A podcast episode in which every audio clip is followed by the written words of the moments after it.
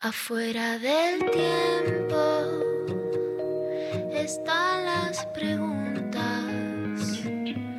las luces y sombras que no tienen fin. Ahí en la frontera están las señales, besando los bordes por donde Lo intempestivo del tiempo y las formas. Lo intempestivo te vino a buscar.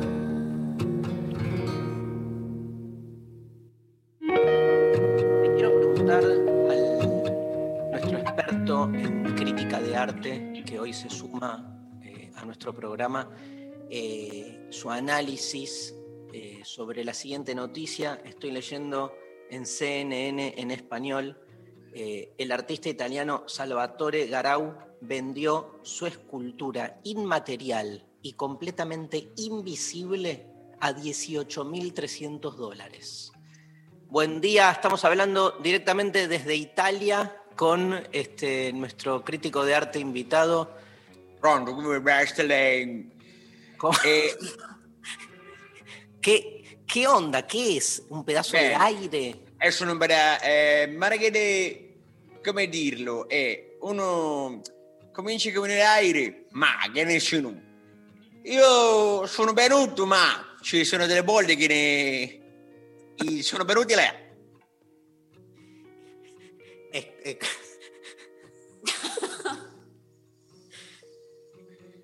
Me encanta, o sea, es- esto es, eh, se, se entronca en la tradición eh, fiorentina. Ah, si entronca la tradizione, ma la... A bene, è la seconda tradizione, ma non la prima, la seconda. La seconda después de la primera. Pero ¿cómo sabe la gente que hay algo ahí? O sea, Ah, la gente sabe tutto. La gente non se la deve per sottostimare. Ma quando c'è superstima la gente, e stimare, per esempio, questa mia figlia non serve per nada. Le si chiama moglie. Questa non serve per nada la pipa. Ora la pipa, te hace. Tre, res- tre bar. Ma uno se serve la bebida e l'altro l'antipasto e ci sono delle cose che si può mangiare. La Mio pipa- figlio, bobo, bobo, pazzo, non serve Ah. per niente. La pipa es la de esto no es una pipa de Magritte, es una revisión a eso. Sì, sì, sì, sì. Usted le, usted ahí la saca y dice esto no es una pipa. Como Ma questo non è una pipa. questo non è una pipa. Si vede una pipa vera, una pipa buona. Serve per fumare o per comer semilla di girasol, lo chiquito, lo nenne. Mamma, mamma, comprami pipa, dicono quando vanno al chiosco. Ma è meglio un cioccolato. Escúcheme, últimas dos preguntas. Eh, o sea, usted avala esto. Avalo. Repito, el artista italiano Salvatore Garau vendió. Espere, que estoy abriendo acá la nota porque es fascinante. Sì, sì, fascinante. Eh, sí, eh, una casa de subastas en Milán. La obra debe ser ubicada en una habitación privada, en un espacio libre de cualquier objeto, en una dimensión de 150 por 150 centímetros. Chiquito. Metro medio, metro medio. Un cuartito tiene que tener. Eh, o sea, usted avala esto. Le pregunto. Avalo. Avalo, caballo. ¿Esta es la manifestación más exacerbada de la posvanguardia neorradical? No.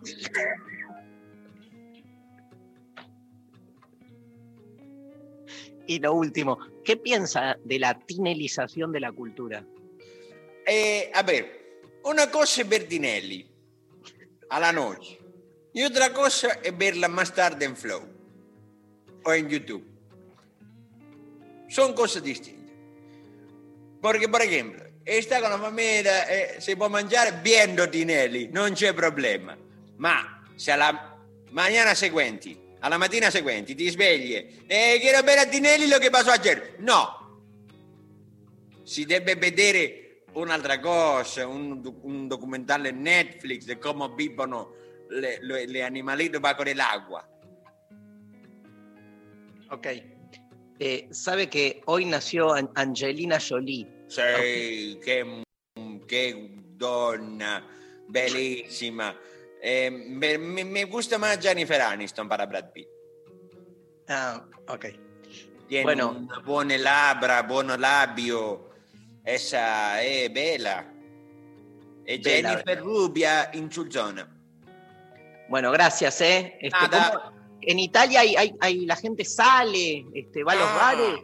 No, Sta andando adentro. hay presencialidad. en las aulas, ¿De qué? presencialidad en las aulas. En las aulas. Sí, la gente, los chicos van a la escuela. Los chicos van a la escuela, juegan con los globos, comen los pochoclos, saltan la soga. ¿Y el COVID? Bien, ahí anda. Bueno, le mandamos un beso. Saludos a Bergoglio. Un beso. Ah, lo tengo acá. Estaba de... Vino a desayunar. Vino a con- desayunar, Bergoglio. Con la, con la escultura invisible. Sí, trajo... eh, Adiós. Adiós. Trajo a Dios. Eh, Trajo a Dios. Él donde va lleva a Dios a todo lado porque él es el Papa. claro. Y al ser el Papa lleva a Dios. Chao. Chau, abrazo, abrazo. María Stanrayer, buen día. Hola, ¿Cómo andan? como Mar- el orto. Bueno, ¿por qué? ¿Qué pasó? ¿Qué pasó, María? No es manera de empezar un programa, querida. Hola Martín, buen día. Hola, ¿cómo estás? Eh, eh, eh. Bien. ¿Qué pasó, María? Eh, me hice un café y se me cayó encima y me quemé y ahora estoy muy triste. Pero te quemaste lo que es la entrepierna zona cajeta, lo que es la panza. Todo lo que es eh, la, la entrepierna el, el- el mu- izquierdo, la zona izquierda de la pierna. No, bueno, esto. Pero estaba muy hirviendo el café, era de máquina, porque eso tiene una temperatura límite. Muy caliente. Estaba muy caliente, no lo estaba, era el primer sorbo que le iba a dar después de un ratito porque no lo estaba pudiendo tomar porque estaba muy caliente. Y eh, cuando, no sé, lo fui a apoyar, se cayó. Te tenés que poner Platzul A. Le dije. No, pero esta pendeja no escucha nada. Ella se estos pendejos piensan que nacieron sabiendo todo. Me arde ahora. Igual quiero decir Bueno. algo que es muy importante. Esto lo hizo mientras, no sé qué opinión vos desde la ciencia política tenés, mientras mirando de reojo una noticia en C5N sobre la Copa América en Brasil, donde los jugadores de Brasil no quieren que se haga ahí por este, todo el quilombo que hay a nivel mundial, me dijo algo así como, los Se va, a- pudrir, se va a pudrir todo, dije. Y en el momento que dije, se va a pudrir todo, se cayó el café. Hay que tener cuidado con lo que uno dice porque invoca. Invoca, de alguna manera se van invocando. Claro. Eh, respecto de lo de Brasil y la Copa América, Brasil ha sido el país más negador de todos de la pandemia, incluso aún más que Estados Unidos, porque ellos eh, se dieron el lujo de negar en algunas oportunidades, pero eh, generaban vacunas a tontas y a locas. Bolsonaro, eh, no, esto es una gripeciña. Ahora la pregunta es, eh, ellos, ¿por qué se escandalizan tanto por la Copa América y cuando en realidad vienen de joda hace cuánto? ¿Cuánto? Y desde que empezó la pandemia, dos años. Sí, igual parece que hubo un cacerolazo cuando Bol- Bo- Bolsonaro dijo, se va a hacer la Copa América acá. O sea, ¿quién le hace el, el cacerolazo a Bolsonaro? Sus propios votantes. No, bueno, es cierto que tenía muchos gobernadores en contra y también ahora empieza a pasar que eh, empieza nuevamente a reconfigurarse una oposición política con mucha mayor solidez porque Lula dijo, chicos, voy para Presi. Tengo, tengo una pregunta muy difícil y muy seria para hacerte, que es la siguiente. ¿Vos qué pensás con esas homologaciones entre gobiernos y pueblos? Por ejemplo, tipo, los brasileros niegan el COVID y en realidad fue Bolsonaro, que, ojo, fue electo por la mayoría, digo, se supone que hay cierta... O cuando, no sé, un país entra en guerra, decís, este, los ingleses, los israelíes, los Sí. palestinos, y en realidad son dirigencias, no todo el pueblo apoya, este, ¿no? Es como, eh, a mí me pasó que yo justo viajé al exterior, este, un par de veces, pero me acuerdo una en la época de Macri, y me hablaban como, bueno, ustedes, como que éramos todos macristas, ¿entendés? Claro. ¿Qué pensás? Mira, eh, pienso que es una pregunta obviamente sin respuesta, ¿no? Que es una problemática eh, que uno va como tratando de sortear el problema que es histórico, que tiene que ver con las eh, identidades en el proceso de construcción de la nación, en este, en este Claro. en este sentido. Y lo que sí me parece es que heredamos muchas categorías del siglo XX que son hoy más difíciles de sostener que antes. No es que hoy son mentirosas y antes eran verdaderas, sino que hoy son más difíciles de sostener. ¿Por qué? Porque al haber más canales, este, más medios en donde se pueden mostrar más existencias, empieza a resquebrajarse la, este, la eh, hegemonización de la identidad a través del Estado-Nación. De una. Me encanta. Bueno, los yanquis, ¿no? La típica. Los yanquis Claro. esto, los yanquis otro. y- Claro, pero esto también, digo, al ser, perdón, eh, digo, es una problemática que también nos atraviesa a nosotros, no mirándola desde afuera, sino también desde las construcciones políticas, porque entonces hay, eso mismo pasa con todas las categorías a representar, es decir, los trabajadores, las trabajadoras, las mujeres en el feminismo, los peronistas o los compañeros en el peronismo. Entonces, hoy hay este, una masificación de quienes se hacen de ese significante y se ve cómo representan distintas cosas. Entonces pierde el sentido en sí este, ese significante. Hoy nos traes, dentro de un par de bloques, eh, hiciste una investigación muy importante toda la semana. Este, La verdad, quiero decirle a Miki Luzardi que es increíble el laburo que está haciendo Richie Musi, más allá de su, de, de- de su contrato, ¿no? Digo, porque esto excede, Esto excede. obviamente, la valía Esto es amor al arte. esto es amor al trabajo. Y entonces, este, sobre fraserío popular, frases populares. Eh, y entonces decidimos, eh, nada, mezclar un poco popular, frases, y pensar una consigna para hoy con un sorteo increíble, ¿no, María Stanriver? La consigna de hoy es, ¿cuál es la frase que más odias?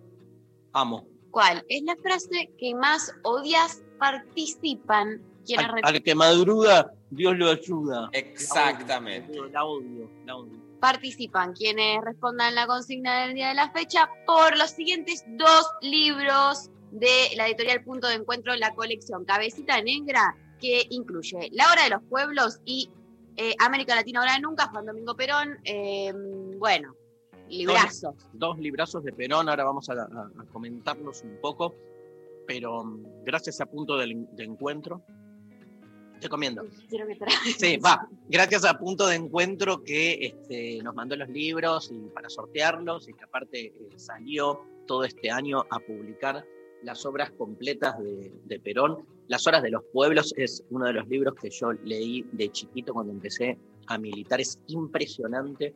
Este, y eh, el otro libro que es este, América Latina, ahora o nunca, no lo, no lo había leído. Así que como yo tengo también Son re lindas las, las ediciones. las ediciones y las lo sorteamos y la pregunta es ¿cuál es la frase que más odias? Que puede ser frase popular o la frase yo qué sé, que quieras, ¿no? Sí, sí, sí, sí, sí. ¿Vos cuál es la que más odias, María? Este, estoy pensando todavía. Eh, a caballo regalado, no sé. Se le miran los dientes. No, pero es más frases más, más como más boludas, como a toda la mina le gusta. Como que eso también entra. Sí, obvio, todo entra. Eh, Eh, eso me parece que, no sé si entra, ¿eh? Eso, perdóname María, no sé si entra eso. Perdóname María, no sé si eso es eh, frases populares. no, pero es, ¿qué frase odias? No está la palabra popular en, en la consigna, ¿no? Acaban Eh, de decirlo popular. no, dijo bueno, popular frase- o no. Si vos no estás escuchando, cuando se dice eh, la- el contenido del programa, Pero cualquier cosa es una frase, flaca. Tiene que tener. anda a lavarte los dientes. Es una frase y no por eso es una, es una frase eh, popular. Y odio que alguien te diga anda a lavarte los dientes. No es una frase, tenés razón. Bueno, les voy a dar ejemplos de frases. No hay mal que por bien no venga, el amor vence al odio. Eh, eh, si hice algo que te ofendió, te pido disculpas. ¿Por qué si hice algo que te ofende te pido disculpas? Entra eh, como frase popular. Tenés razón. Esa no entra. Siempre que llovió paró. La odio. Pobre es el que quiere. Al país nos sacamos entre todos. Eh, sí. La del Papa, como era, nadie se salva solo. Veamos la mitad del vaso lleno.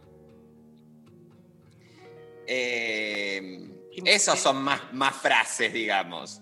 Eh, casa de herrero, cuchillo de palo. Ah, Exacto. la astilla. Exacto, exacto. Metete la astilla en el orto. Bueno, eso ya no sé si cuenta como frase popular. Martín, hijo de. eh, Ay. Chicos, yo te voy a pedir mil disculpas, pero yo me retiro hoy de este programa. ¿A quién le hablas? ¿Por qué decís chicos y después hablas en singular? Porque. Eso remite a la A la parte en no en que Abraham estaba fuera de su carpa y llegan tres ángeles, dice el Génesis, y él les dice, Señor, y les habla. Entonces, nada, el boludo que escribió eso se equivocó, ¿viste? De, de- de- de número, de, de- este, en vez de poner señores, puso señor, y ahí nació la idea de que en realidad los tres eran uno, ¿no? La famosa trinidad ontológica, increíble. Lo que genera Un error de tipeo. un error. Bueno, de un poco lo que decías antes, de esto de caracterizar a- a- en base a una actitud o una persona todo un pueblo, ¿no? Entonces, la pregunta de un hombre o un ser, ¿es todos los seres? Te amo, te amo, Rechi. Vos sabés que cuando yo era chico y era mucho más talibán que ahora, con, con los yanquis me pasaba eso. Tenía una cosa más anti-yanqui, yo qué sé. y De repente, lo que a mí más me, me gustaba después, que incluso insuflaba mi espíritu crítico, era consumir cosas yanquis. Y era como, Claro. ¿cómo? Pero, eh, viste, se te da esa contradicción, pero porque me parece que ahí realmente estamos acostumbrados, como decís vos, a pensar con categorías que ya no son tan eh, explicativas, sino en parte, que es homologar esa totalidad como si una nación fuese homogénea, ¿no? Y es fundamental visualizar las diferencias. Bueno, vamos a, vamos a escuchar música. Dale. ¿Querés ir a desayunar que vamos a escuchar música? Sí, pero ponete una horita de música porque me voy a hacer un desayuno americano, voy a hacer huevos, frutas, eh, milanesas de pollo, bueno. Voy a... Tené cuidado con el café. Bueno, porque a vos te ha pasado que tuviste la desgracia de quemarte, digamos, la cajeta. ¿Lo podemos decir en estos términos, María? Eh, bueno, La vulvagina. está bien. Esto es, es- es correcto. Es correcto. ¿Te vas a poner platzula, querida? Es, que lo único que te va a curar. O sea, para quemaduras es lo único que sirve. ¿Cuándo amerita ponerse? eh, Ya, eso? cuanto antes, porque Pero- vos sabés que la, la, la quemazón sigue. Pero ¿cuánto es una Pero. ¿a qué nivel de quemazón? Porque no, no se me salió la piel. Bueno, tenés quemaduras. O sea, como buen médico emergentólogo que soy, tenés quem- eh, quemaduras de primer grado, de segundo grado y de tercer grado. Mirá. Lo que no sé si es las de tercera son las más livianas o las de primera, porque viste que la medicina, o sea, las de tercer grado deberían ser las más graves. Y escúchame, ¿a partir de cuándo se cons- No importa si es primera o tercera, pero toda, cualquier que- quemadura es de primer grado, no. O sea, hay No, un te estoy momento. diciendo que puede ser de segundo grado y de tercer no, grado. pero ¿cuándo califica como de un grado? Porque para mí Ampollas, segundo anterior. grado. Ampollas, segundo grado, te digo. Para mí, O sea, me quedó como rosita la piel, pero no me, no me pasó nada más que eso por ahora. Me arde un poquito. Pero, ¿por qué no te pondrías Platzul? No entiendo. Porque hay que, Porque hay que ir a comprarlo. Vos porque sos visitador médico de Platzul, Ay, guacho. sí, Querés por venderle favor. Platzul a, la- a todo el mundo. Pero es comprarse un medicamento. Yo entiendo que a ustedes les gusta demasiado el dinero como ya para guardarlo, amarrocarlo, porque yo he ido a la casa, tienen todo en, en bolsas de nylon pesos tienen, o sea, Ni no, no dólares. tiene ni siquiera que ver con la economía, tiene que ver con ya con el deseo de esconder la plata. Pero pueden comprarse uno. uno- Martín, no es una cuestión de plata, es una cuestión de salir, caminar, hacer la fila en la farmacia. ¿Entendés? Y bueno, Al pero lo vas, a, lo vas a tener que hacer. O no, Porque por, por ahí se amaina el dolor y no pasa nada. Bueno, eventualmente se va a amainar, pero uno se pone una pomada Yo, yo no puedo creer que esté explicándole a esta gente con este nivel de inteligencia eh, cuándo aplicarse una crema. Bueno, Por ahí este, no, podés una crema más con aloe vera si no te gusta esta que yo recomiendo. crema chantilly. Escúchame, ¿no tenés ninguna crema en tu casa? Sí, crema hidratante, así como Bueno, estándar. en principio ponete crema hidratante, porque Bueno, eso lo que hace es ayudar al tejido. Bueno, vos, y eso and- después se me eh, Ah. infecta. vos andá a ponerte la crema y vos, Martín, andá a hacerte el desayuno, que yo voy a leer algo sobre el tema que viene y escuchamos Dale. la... Em, vamos a escuchar uno, increíble este tema, lo puse ayer a todo lo que da y hoy aparece en la lista de música, así que estoy feliz del disco Madre en años, en año luz, años luz, Spinetta Jade, la formación de Spinetta de los años 80. Eh, para este último disco, la banda estaba integrada por César Franove en bajo, el Mono Fontana en teclado, Lito de Pumer en guitarra y obviamente Spinetta en guitarra y voces. Héctor Pomo Lorenzo integraba por entonces la banda, pero en el álbum Madre en Años Luz solo participa del tema Díganle. Eh, la letra de esta canción que vamos a escuchar ahora, Camafeo, encriptada, como muchas de las letras de Spinetta, está escrita en tiempo futuro y eh, eh, al lugar de cada personaje y al lugar de cada persona en la historia. Se galvanizará, se galvanizará la historia. Te voy a, a delinear, te voy a conservar Camafeo, dice la canción. El propio Spinetta explica en el libro Crónica e Iluminaciones de Eduardo Berti el significado se galvanizará la historia. ¿Por qué cantás eso en Camafeo? Le pregunta el periodista. Y él dice, porque se erigen monumentos y se momifica. La historia está hecha a base de mo- momificaciones, tanto de textos como de hechos y cosas. La historia es una estructura de ida y vuelta, en esta civilización que avanza pero sigue consumiendo lo que dejó atrás. Nos dirigimos hacia el futuro y el pasado es, mientras tanto, una especie de trasplante.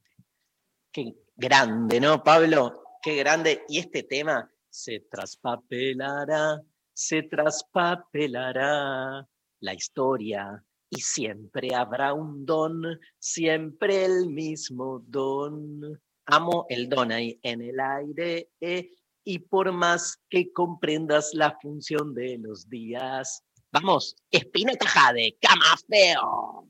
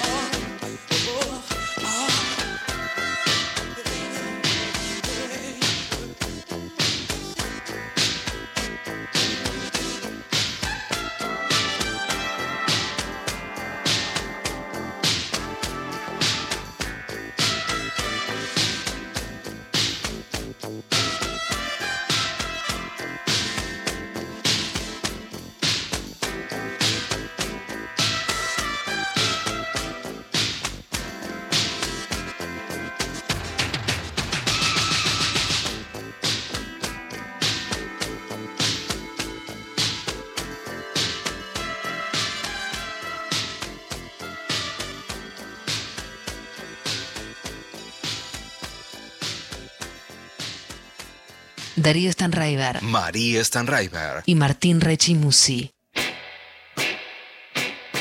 ¿Hay mensaje? Hay mensajes. Claro que sí. Em, por Instagram, eh, Sol dice: El que quiere puede.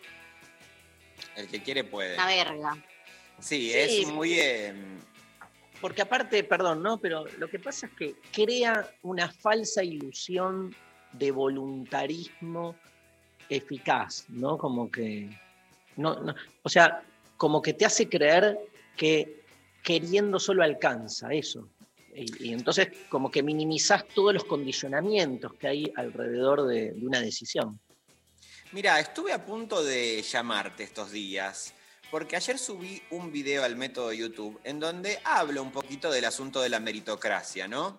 Y la verdad que creo que ahí hay un algo, una pregunta todavía vigente que tiene que ver con eh, los libertarios, ¿no? Que están nuevamente reflotando eh, esta estrategia del individualismo de el esfuerzo justamente como único mecanismo válido de ascenso social.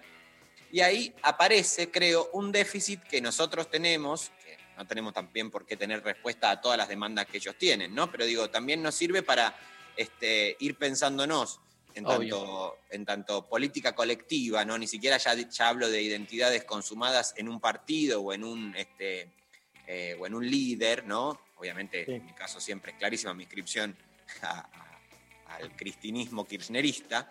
Eh, pero digo, desde ahí también aparece la necesidad de ofrecer alguna respuesta porque se genera mucha confusión cuando se piensa que esa persona que se pone un negocio, ¿no? que quiere, este, eh, no sé, tener unos mangos más, Y el emprendedor. el emprendedor es un enemigo, digamos, de cualquier configuración popular. Y eso es un grave error, ¿no? Eso es un grave error.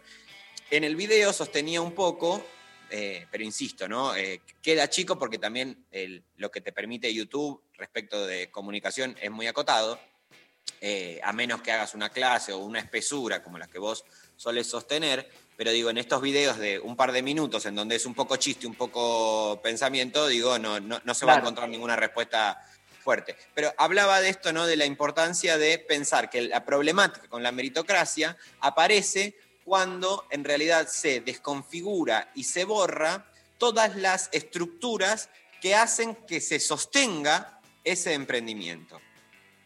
Y las fuerzas políticas que ofrecen como eh, fuerza, eh, como única, único modo de, de ascenso social el emprendedurismo, borra, digamos, toda la configuración colectiva, cuando en nuestro país tenemos consabidas pruebas de que, a, a- a diferencia quizá de, lamentablemente, ¿no? Digo, a diferencia de otros países de Latinoamérica que no cuentan con una educación pública este, tan nutrida y tan fuerte, eh, ahí, digo, aparece la mano del Estado eh, desde la educación pública generando un mecanismo de ascenso social que no le llega a todo el mundo, pero sí a muchos más que el emprendedurismo, ¿no? Está buenísimo.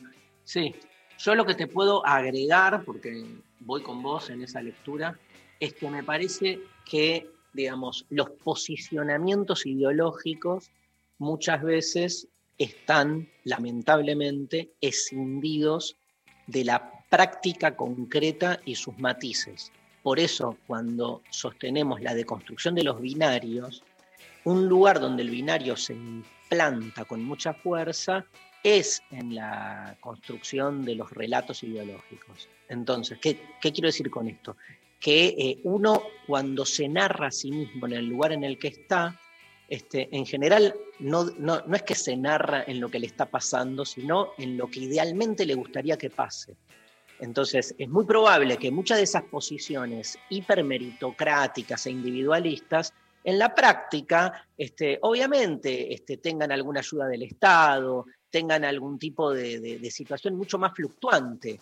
Y del otro lado, lo mismo, digamos, este, eh, las, la- las postulaciones antimeritocráticas no dejan de ser también al mismo tiempo, este, en muchos casos, experiencias de esfuerzo personal. Digo, no es todo lo mismo, ¿no? Una cosa es plantear dos polos para ordenar casi propedéuticamente el mapa político y otra cosa realmente es creer en la pureza de cada uno de los polos. O sea, yo creo que los condicionamientos de la estructura son fundamentales, pero ni en pedo niego el valor del esfuerzo personal. Exacto. Ahora, este, no niego el valor del esfuerzo personal, pero jamás haría de eso una ideología meritocrática purista, porque entiendo que hay un montón de situaciones donde más allá del esfuerzo personal, o sea que el esfuerzo personal no alcanza, este, y hasta, incluso hasta puedo deconstruir y cuestionar cómo el ideal del esfuerzo personal es parte también de una política que busca postular un, di- un individualismo este, exacerbado. ¿no? Todo eso lo puedo decir, lo puedo pensar, pero no quita que al mismo tiempo este, defienda este, la- las posturas y, las experiencias de, de aquellos que desde el esfuerzo logran algo. ¿no? Parece que hay que ser un poco más mixto en todo, más ambiguo, con más matices, que no significa no saber dónde uno está parado. Este, porque también esa es eh, la... Yo la otra vez no me acuerdo dónde lo decía. Una cosa es Corea del Centro, que es estar siempre pendiente de quedar bien con uno u otro polo o de dejar en claro que si hablas en contra de uno tenés que hablar en contra del otro y si decís algo bueno de uno tenés que decir. Ese Corea del centrismo me parece pedorro. Ahora, otra cosa es Que ser terminás no diciendo nada. Terminás eh, generando estructuras en donde nada se dice. y reproduciendo ese esquema, además. Ahora, otra cosa es ser independiente, que es, digamos, saber dónde uno está parado, pero eso es ser independiente. Yo no es que sigo una ideología porque dogmáticamente me la enchufan, sino porque de alguna manera siento, me siento eh, empático, cómodo, me representa. Ahora, eso no significa que muchas veces podamos construir juicios de valor que incluso van en contra de nuestra propia ideología. Si no, cagaste, boludo. Si no, sos este, parte de la maquinaria. Hmm. O- nada, eso. Terrible. Eh, bueno, em, Pero ah, es, es- es un tema Sí. que plantea Martín, me parece fundamental. tremendo. Eh, al mal tiempo, buena cara, nos dicen acá en Instagram. Es horrible. Eh, horrible, la verdad. Qué horrible porque es como, permitite sufrir. Claro, ¿qué voy a estar negando que el sufrimiento? ¿Y qué es la buena cara? ¿Qué sería buena cara? Ponele onda, está todo como el orto, ponele onda. ¿Pero qué es ponerle onda? ¿Cara, cara buena qué es? Cara, ¿qué, qué, qué smile sería el clásico? Estamos haciendo caras. porque La ¿qué es estamos una- haciendo las caras, la gente no la ve porque esto es radio, pero Pero una cara buena para mí es una cara que se adecua a la situación en la que está. O sea, el mal tiempo, buena cara es cuál es la mejor cara para el mal tiempo, cara de orto. Porque Nah. buena no es tipo no, cara de no, boludo. pero el sentido de eso es como, es mucho más hija de puta esa frase. Porque es como, te pase lo que te pase, sonreí. Sí, ya sé, ya sé. Pero Estuvo bueno igual el, la El vuelta. Vos lo das vuelta, vos lo das vuelta. bueno, soy un vueltero. Siempre un me han dicho. Esto Siempre te me han tenemos dicho. para decir, Dari. Hay mucha gente diciendo es muy voltero, Darío es muy voltero. ¿Qué pasa con eso? Gracias. Eh, hay audios. A ver. Frase odiosa de remisero. ¿Sabe por qué aumenta todo? Porque mantienen vagos, les dan planes y después no quieren trabajar. Yo no sé si les toman un test de gorila ignorante desclasado a- para ser remisero a los tipos. Bueno, a ver. eh, es una frase, es, es un, eh, un audio pasional. Digamos, acá no vamos a andar este, midiendo. Pero sí es verdad que hay mucho contenido eh, discriminatorio en su audio. Porque ya empieza frase de remisero. Bueno, hay grandes remiseros que han dicho grandes cosas. Y remiseras. Eh, entonces, distintos los taxistas, que son más hijo de puta que el otro. Esto hay que decirlo. Escúchame, estaban hablando de vos, claramente ahí. Hablando de mí. Están Vos hablando sos, sos un mantenido de. O sea, ¿tu papá está escuchando el programa? Y siempre. Yo creo que, o sea, ¿cuánto te mantuvo? eh, y a ver, eh, hasta los que. Mientras que viví en la casa de él, básicamente, y de mi madre. Los ¿Qué dos. ¿Hasta, ¿Hasta hace cuánto? Un Y año. yo, a ver, yo tengo 47 y a los 45 me fui. Me fui a los 45, pero bueno, también porque, viste, ¿para qué meterse en gastos si yo podía, si ya ahí tienen la comida? ¿por qué yo irme a otra casa y comprar otra comida que si ya ella está en esa casa Claro. la comida? Lo mismo es- con la cama y el techo. ¿Para qué yo irme a otro? Si ahí ya, o sea, no- ¿para qué? Alguien que me diga para qué. Y cuando querías garchar, Cuando quería garchar, sí. mira, a ver, ¿cómo decirte? Eh, el auto, sí. en el auto, mucho. eh, en la bici, en la moto, Bueno. porque me compré bici, moto, auto. Y tengo la, tengo la moto y la bici adentro de la. O sea, es una camionetita que adentro llegó la moto y adentro llegó la bici. Una mamushka. Es una mamushka, exactamente. exactamente. Eh, no, hay mucha gente que la verdad que, eh, más allá de esto que decimos, que le gustaría irse a vivir, pero hoy en día realmente es muy difícil. Espera, espera, hablemos, no, no, no, no te escapes. O sea, yo Ah. quiero ir al tema clave, ¿Hasta qué Eh, edad me mantuvo? ¿Qué sé yo? A los 22, que me fui de mi casa, a los 23. pero me conceptualmente, siguió dando plata, obvio. no, es- no es como un plan social la mantuneción, man- Manutención. manu- ma- la manutención este, familiar. Obvio. Pero eh, te tenés que joder. ¿Para qué decidís tener hijos? Es un, Está- compromiso, Eso es lo que, eso es lo que nos preguntamos todos. es un compromiso de por vida. Punto. Hacete caro. Porque además, o sea, si no tenés un mango para dar, no vas a ser tan hijo de puta de ir a sacar, eh, dame los pesitos. Pero eh, estamos hablando Claro. de la gente que tiene posibilidades de ayudar. Y si no elegiste, podés decírselo a tus hijos, mirá, o sea, nosotros naciste como sin, no queríamos y bueno, naciste, entonces te damos menos plata. Y bueno, pero hay un marco regulatorio para eso. Ah. Pero Hay entonces no, no argumentes en este, lo que hiciste tener, ¿para qué tuviste hijos? Bueno, algo de eso hay, o sea, y más ahora que se suman instancias, ¿no? Como es el aborto legal, seguro y gratuito, por suerte. Claro, ya está, no hay tu tía. Entonces ahí ya tenés una instancia más de decisión. Esa es la frase que más odio porque la uso y cuando me escucho la odio. No, ¿Cuál? hay tu, no hay tu tía. Claro. ¿Dónde está? ¿De dónde Claro. viene esa frase, Yo boludo? siempre ¿No hay tu pensé tía? que, que no hay tu tía, tipo, como no, No hay, no a- hay excusa, tipo, eh, no hice la tarea porque mi tía se enfermó, entonces no hay tu tía, tipo, ¿entendés? No, pero pero, alguien, seguro que la tutía era una figura, sí, alguien me explicó otra cosa. una- una cosa así siempre. siempre hay una explicación más erudita que te la meten por el orto, boludo. Siempre hay un griego, un, un romano jodiendo ahí. Por favor, María, perdóname que haga un paréntesis en esto. Una conocida persona, no voy a decir el nombre porque me pidió eh, reserve su identidad. Conocida actriz, que bueno, Sí.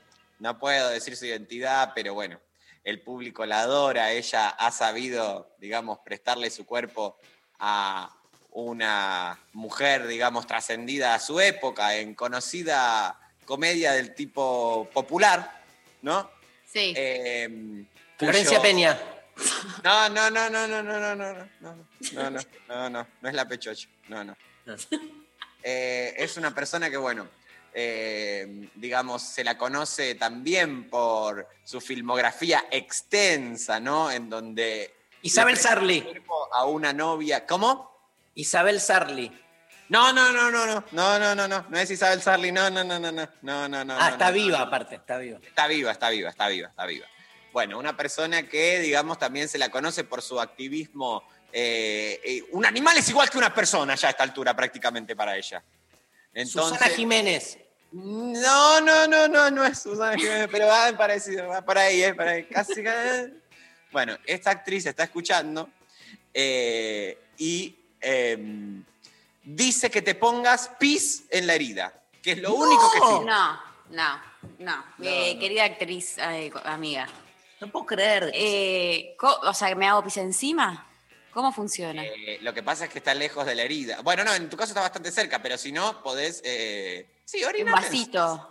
O sea, dos opciones. O un vasito y después me lo voy tirando. O opción dos, yo creo que si me hago un poco pis encima, el pis va a ir por los. O sea, si lo voy administrando como despacito, me va a ir chorreando por, por los, por, ¿no? Por la pierna. ¿Podés ir a la roticería de acá una, y pedirle a- un poco de mesa?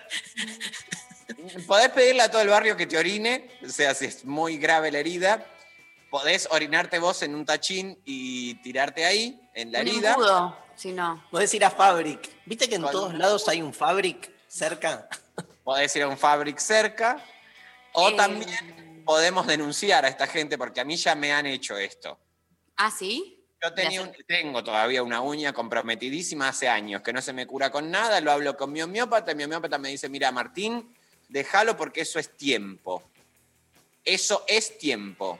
Cuando pregunto a la dermatóloga, que voy también por otras razones, che, ¿y esta uña? Ya te mandan a hacerte unos estudios, prácticamente hay que cortarse el dedo, no. Entonces le creo a mi homeópata.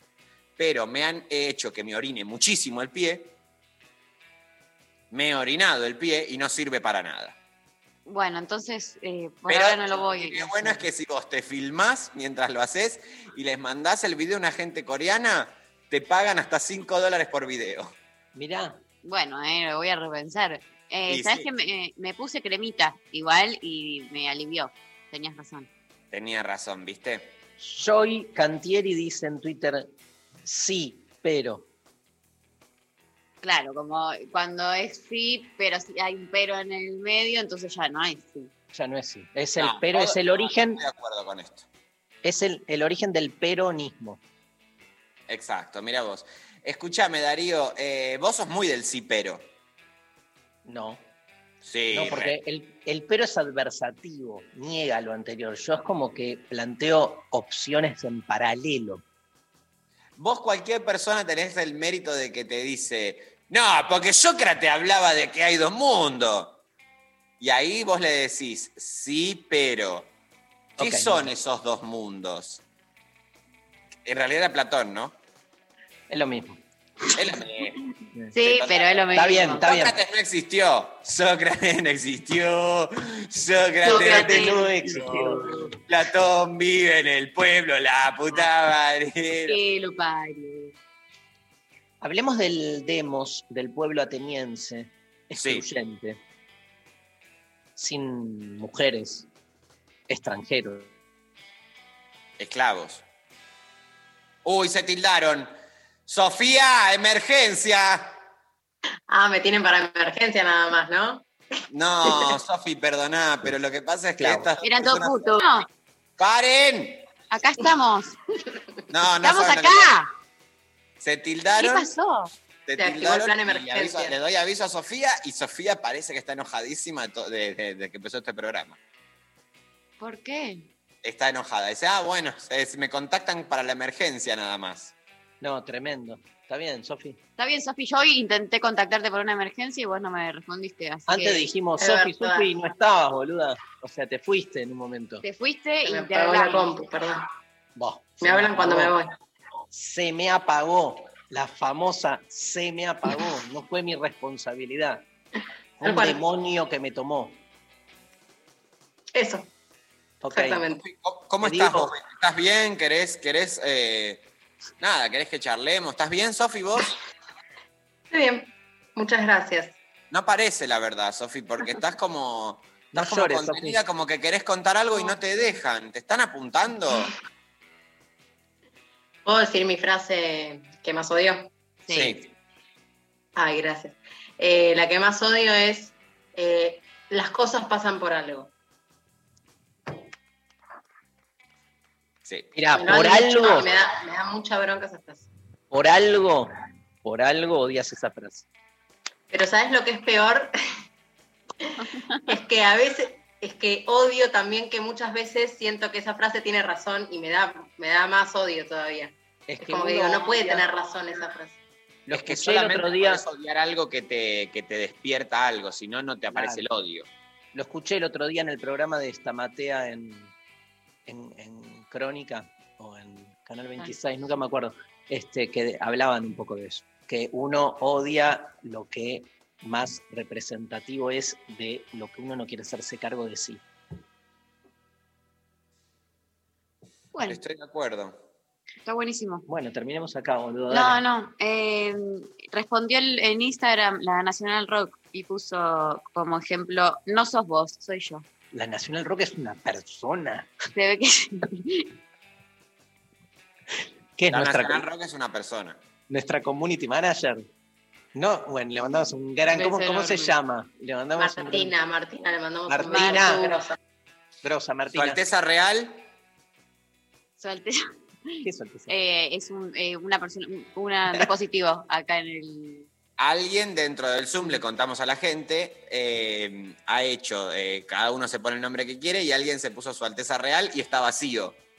Vos fijate, ¿no? Es una paradoja. Es una silla vacía, vemos una silla vacía donde eh, se indica que ahí debería estar su Alteza Real. La reina, que justamente está por cumplir, María, y esto yo sé que son temas que te interesan, el jubileo de platino. OJ, Setenta. ¿eh? 70 años en el trono esta mujer. Récord histórico, ningún rey nunca estuvo, ni reina estuvo 70 años en el trono. Vamos a hacerle un homenaje. ¿Qué, qué sorteamos hoy? Perdón, ¿qué? Los libros, Pero porque yo tengo la gacetilla de modelo argentino para el proyecto nacional. porque hoy se. Ah, Porque Esa el martes, porque el 31 se cumplió, se cumplió un aniversario y la editorial nos pidió eh, leer esa gacetilla. Justo esto me parece que no se, no se hace al aire, me parece. no se dice eso.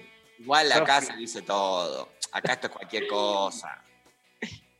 Pero escúchame, no importa lo que te pidió la editorial que leamos. La pregunta es, estamos sorteando dos libros que son, o me equivoqué, La Hora de los Pueblos, Sí, sí, correcto. y América, y América Latina ahora o nunca. pero la gacetilla dice que es sobre otro libro que es modelo argentino para el proyecto nacional. Y más. Y más abajo no hay. ah, no. bueno.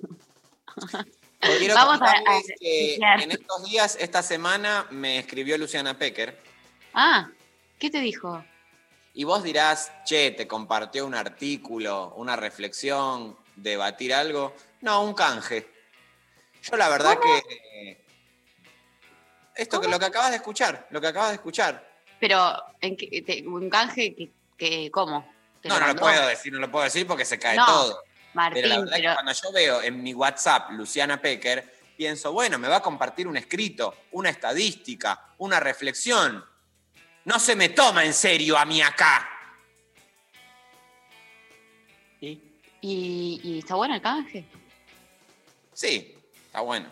Bueno, compartimos también, porque así cualquiera, boludo. Bueno, vos calmate un poquito, María, y orinate más la pierna, ¿sí? Bueno, basta. Vamos a escuchar una canción y de segundo desayuno vos anda a ponerte más, más crema. No, Más orina, orina. orina, más Ah, orina. Orinarte. Una oyente le agradezco, mandó eh, que me tomó una bebera y mandó un, eh, como la hojita ahí de la planta. ¿No hay un, una crema hecha de orín? Debe Sí. haber, Todas.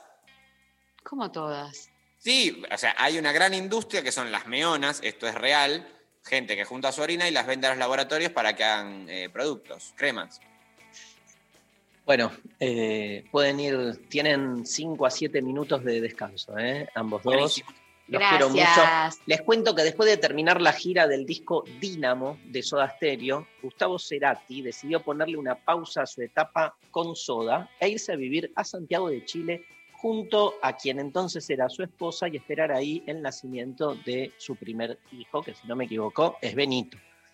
Mientras se iba gestando su hijo, mientras iba gestando su hijo, pone Pablo González, o sea, muy bien, fue creando canciones que sirvieron para lo que sería su primer disco como solista. Las primeras versiones de las canciones las grabó en un estudio casero que armó en su casa de Providencia que se llamó Estudios Ámbar. El disco se terminó de mezclar y grabar en Buenos Aires y se publicó un mes antes de que naciera Benito Cerati. La cabeza de Medusa, tema que vamos a escuchar ahora, es un cuadro en realidad de Caravaggio de 1597, es la cabeza de Medusa pintada en lienzo y luego pegada sobre tabla de álamo en forma de escudo. Recrea la figura de Medusa, bestia mitológica en que fue transformada una mujer por ofender a Atenea. Caravaggio le entregó la obra a uno de sus clientes como decoración. El cuadro muestra la cabeza recién cortada de Medusa con serpientes por cabellos y sangre brotando del cuello. El Departamento de Investigación de los Orígenes de las Canciones de Rock Latinoamericanas de Lo Intempestivo, qué buen departamento que se fundó, se formó, se forjó Pablo González, no puede afirmar en un 100% si este cuadro del pintor italiano tiene que ver con este, el tema. Pero bueno, algunos dicen que sí. Cabe destacar que son solo algunos temas o cabeza de medusa, Gustavo Cerati.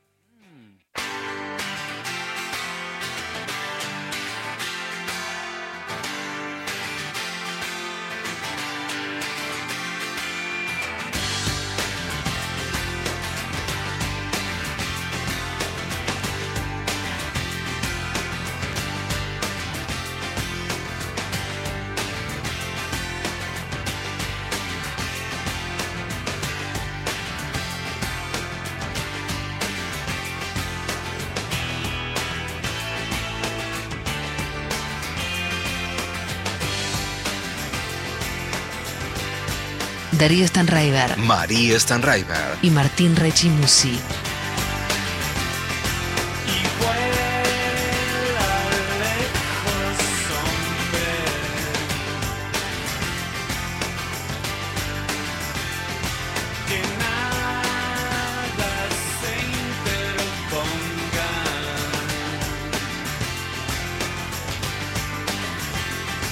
La noche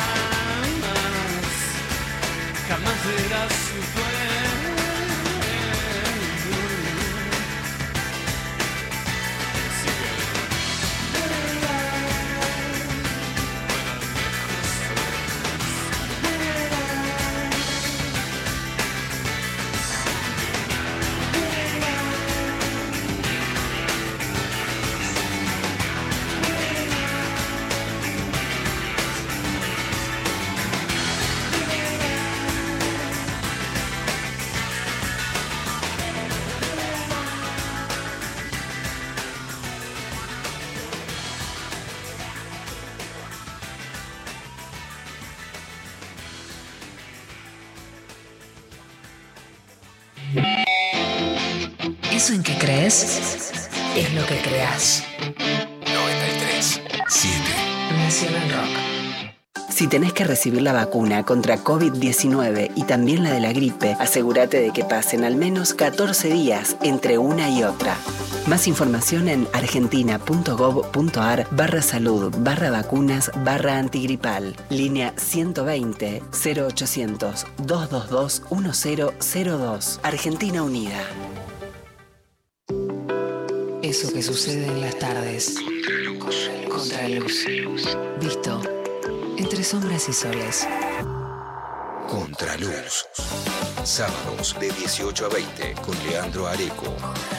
Contraluz por 937 Nacional Rock. Hace la tuya. Paola Barrientos, actriz.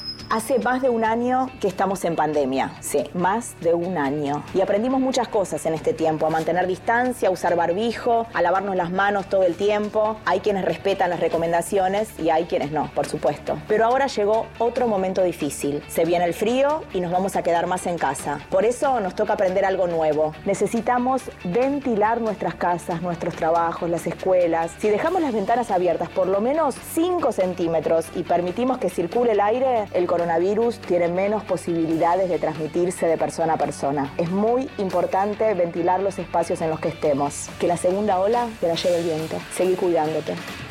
Radio y Televisión Argentina, TELAM, Contenidos Públicos, Sociedad del Estado, Secretaría de Medios y Comunicación Pública.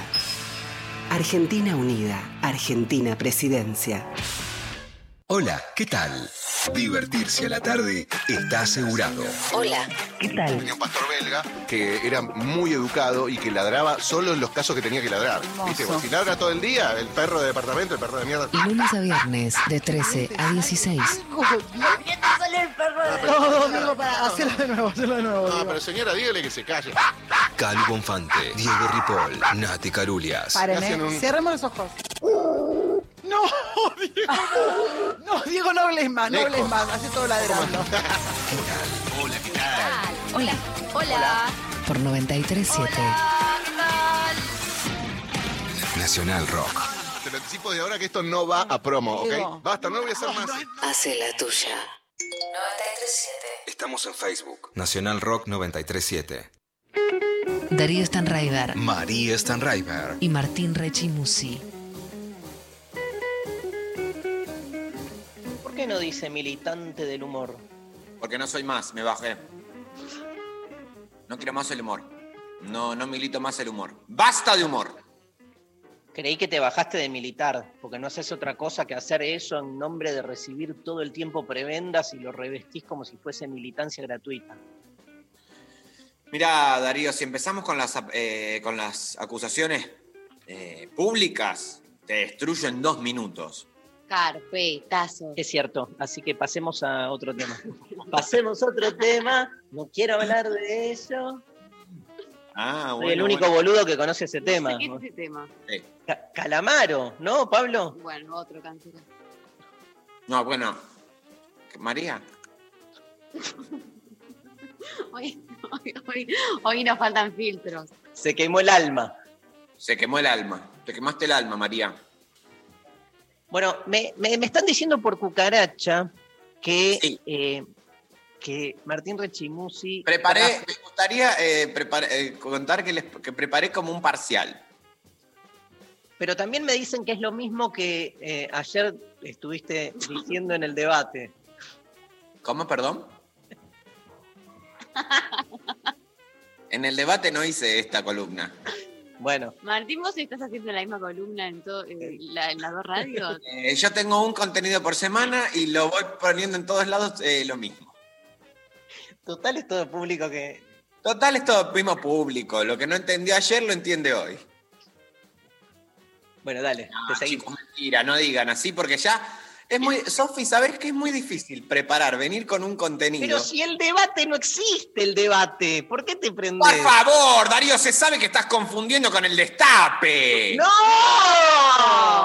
¡No! Vos haces esa, es proyectivo. Estás proyectando. Ayer estuve en el destape, no estuve en el debate. Bueno, yo por eso me equivoqué.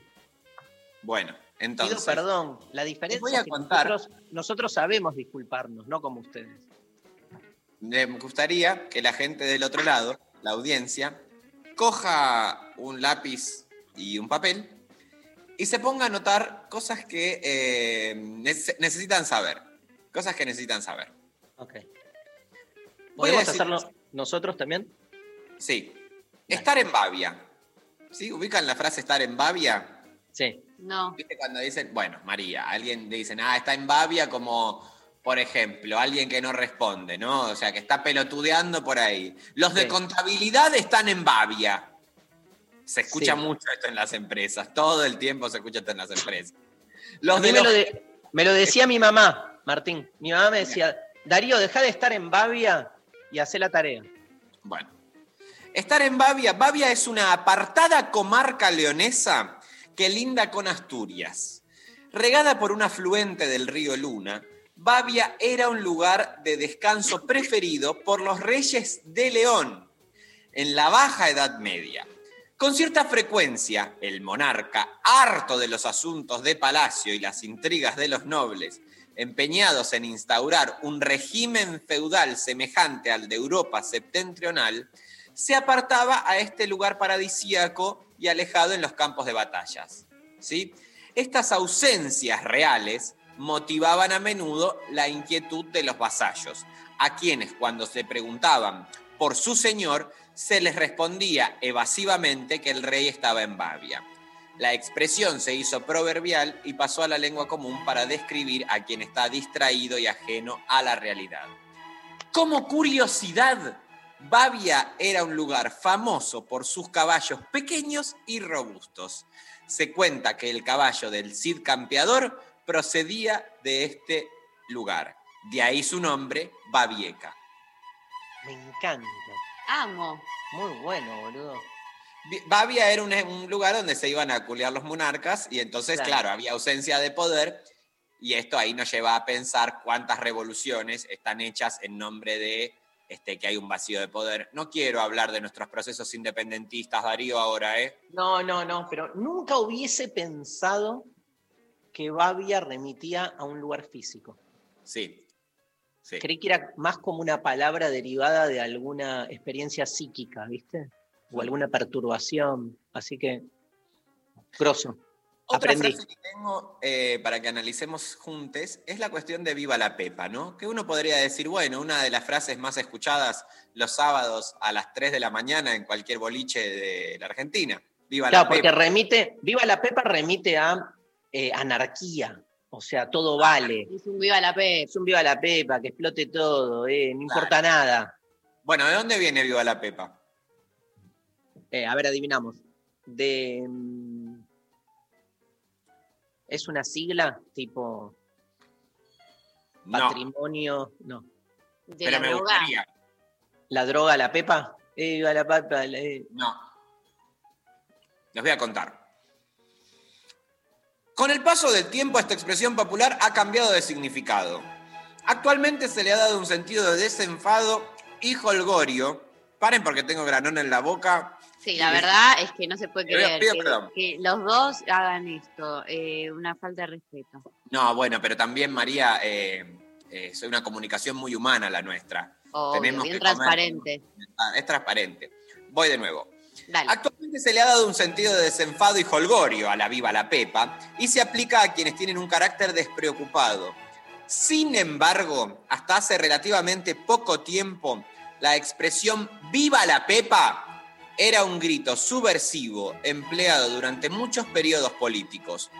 La frase venía a sustituir a esta otra. Viva la Constitución de Cádiz. Esta era conocida cariñosamente como la Pepa porque fue jurada y promulgada el día de San José, el 19 de marzo de 1812. Dos años más tarde, el rey Fernando VII, tras su regreso a España, abolió la constitución de Cádiz y se prohibieron los gritos a su favor. Es por ello que los españoles que se oponían al absolutismo se referían a ella en clave Viva la Pepa. Meter los cuernos. Pero ¿cómo Frase quedó? elegida. ¿Qué? ¿Cómo quedó? cómo quedó la Pepa después para increíble eso? Meter los cuernos yo la sé, yo la sé, a ver si le pego. A ver si.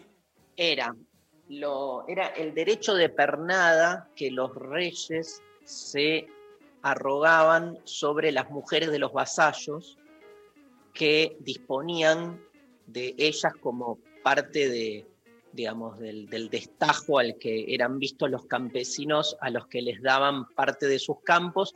Y entonces eh, estos señores feudales, no el rey, los señores feudales disponían de estas, de las mujeres y este, la persona, o sea, el, el- el campesino cuya mujer iba a pasar eh, ese rato sexual con el señor feudal, ponía unos cuernos encima de su casa como señal de que le estaba sucediendo esto.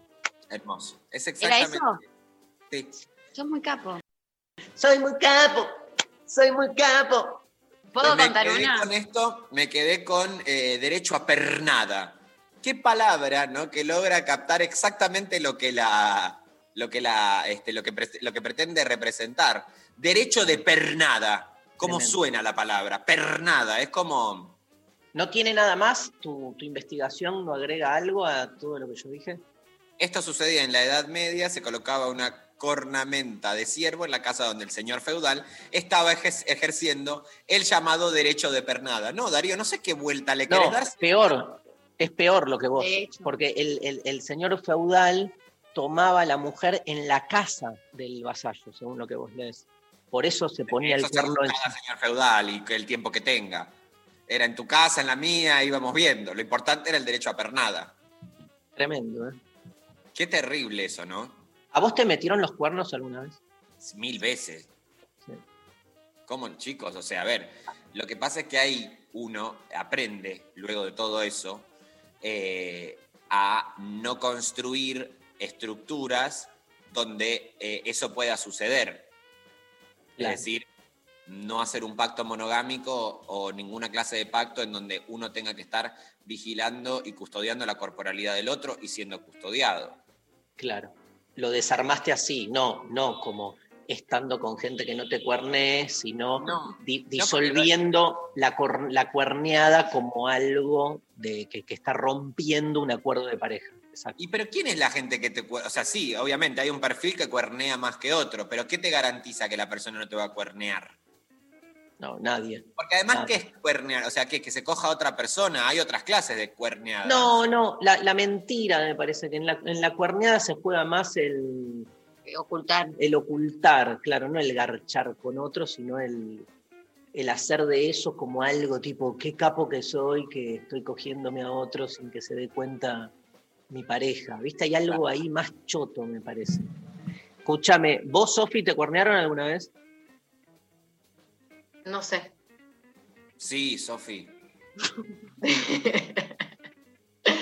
Ay, me estoy enterando ahora. Sí, igual sí, creo que sí. Pero bueno, no, no, no me ¿Cómo te enteras? Algo que te confiesen, si no, no, no lo No, puedo no. No, o si encontrás un O chat. que encontrás, claro. No, pero ya si ves. encontrás y te pones a revisar, es todo terrible ya. Si alguien te cuenta, tengo muchas amigas que se han enterado por otros lados y le tenés que contar a tu amiga que te enteraste que el novio la caga.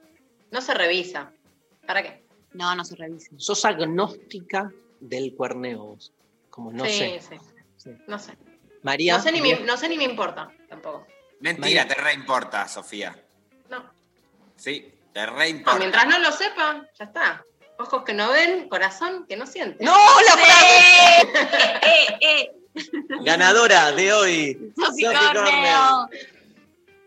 ¿Sabes cuál odio yo? La del Principito. Lo esencial es invisible a los. A mí me gusta cuando la Porro que es el principito, por Dios. Qué porro que es el principito, Dios. Una buena prensa, el principito, por favor. sobrevalorado. María, ¿te Era el, el No niñito de, de- de- de- de- de la propaganda de Camellito. ¿Qué? pero ¿Qué nunca, camellito? nunca. Chuavechito. ¿Te acordás de Chuavechito? María? Suavecito, Sí, suavecito. eh, sí, sí, me acuerdo. Bueno, la misma ideología que el principito tienen. ¿Por, por qué? Ya te lo- me- mi próxima columna es esa. Tenemos que hacer, Ah, Sofía, anotate para. La semana que viene eh, relatos de, cuer- de cuerneadas. Uf, Me encanta.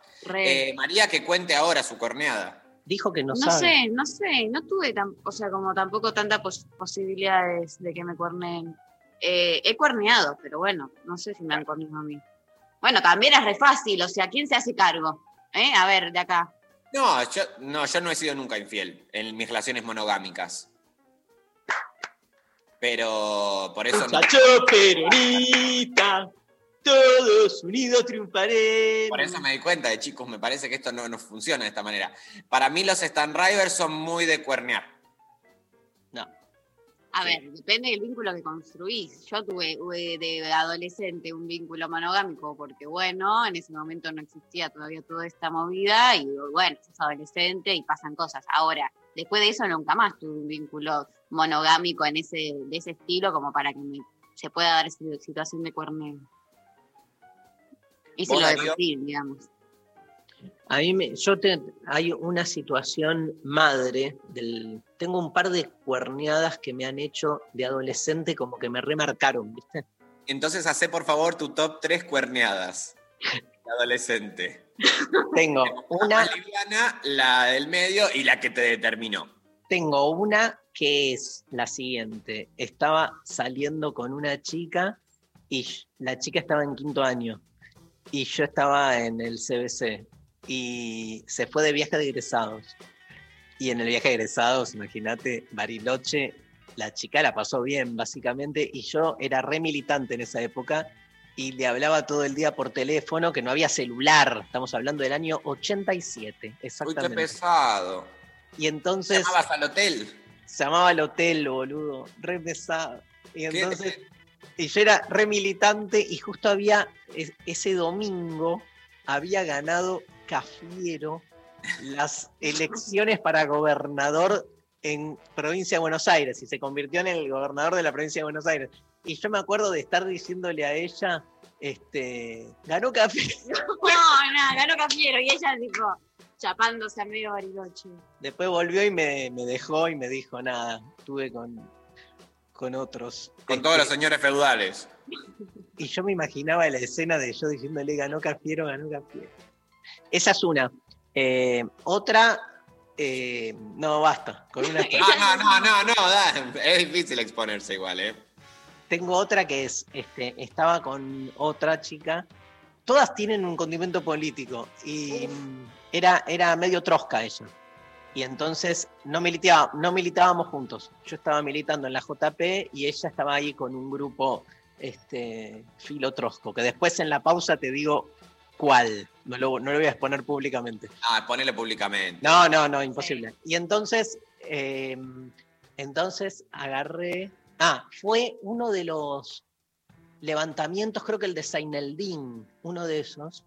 Y entonces nos fuimos a la plaza, todos, y yo fui con la JP y ella fue con su agrupación. Y en eso me la cruzo en la plaza, pero con tanta mala suerte que ella no me ve y yo la veo que está al lado de un chabón No, ahí como no, no, marchando y de repente se paran en Plaza Congreso en un árbol y se empiezan a besar apoyados en el árbol, boludo, no. No, Darío. Salí corriendo, me acuerdo que corrí hasta una de esas calles, ¿cuál es la que tiene este eh, bueno, como si te dijera Sánchez de Bustamante, o sea, corrí como 20 cuadras, este, porque me acuerdo de estar cruzando el puente sobre el tren Sarmiento llorando, boludo. No, no, no. Ay, es muy triste. Y me lo, me lo negaba, ¿eh? Le digo, pero te vi. Ay, me sé. No, me no, no era yo. lo mismo. No, no, no, no, no. Te quiero abrazar, Darío. Gracias. Me abrazás. Entiendo, entiendo mucho tu. Lo entiendo. Lo entiendo. Ay, ¿cómo nos reponemos de esto? No sé. Escuchemos un poquito de música y después, si quieren, seguimos con las frases, chicos. Porque Dale. es un momento muy álgido el que acabamos de vivir. Voy a ir a tomar una sopa. Anda a tomar una sopa, sí. Bueno, vamos a escuchar, pero te retrauman esas escenas, boludo. Re, obvio, te- te- y te configuran Sí. para toda la vida. Te Y la, y, la, y la culpa es del destino, no es de la persona. Nah, obvio, obvio. Pero igual, te digo, muy... Como el destino. Y porque sí. Tenía que suceder eso. Tienes que verlo, claro. Igual a mí me conmocionó también en mi relación con la política. En algún sentido, el amor y la política para mí tienen siempre un conflicto, ¿no? Qué loco, porque son todas e-, escenas donde se me mezclaron los dos, las dos instancias. Sí. Bueno, nada, no, no puedo ni leer, así que vamos directo con dónde estamos. Eh, acá está el listado de temas. ¿Te parece como para salir de esta, querido Pablo González? Vamos con los Ilia Kuriaki and the Valderramas Latingeisha.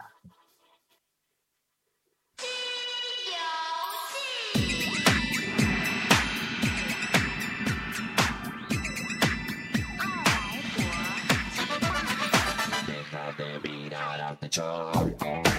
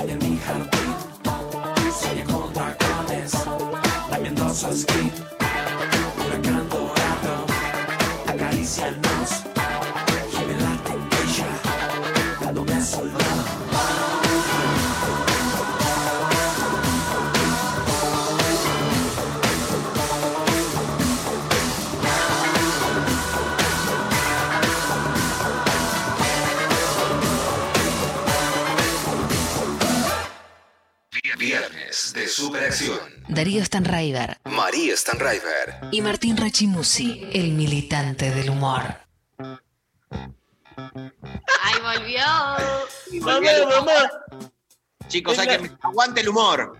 Aguante el humor, loco. Mamá, mamá, en la escuela me dicen Rechimusi. No, se, hace, me, se me va a humillar a este nivel. Eh, María, yo te pido mil disculpas, pero me voy. Yo también te pido mil disculpas, la verdad. Que busco un par de En nombre de la familia pedíme disculpas. No, no puedo hacerme cargo de toda la familia, boludo. No, porque esa familia está como bien. Bueno, las cosas que nos contaron en el corte, chicos. Ay, Dios.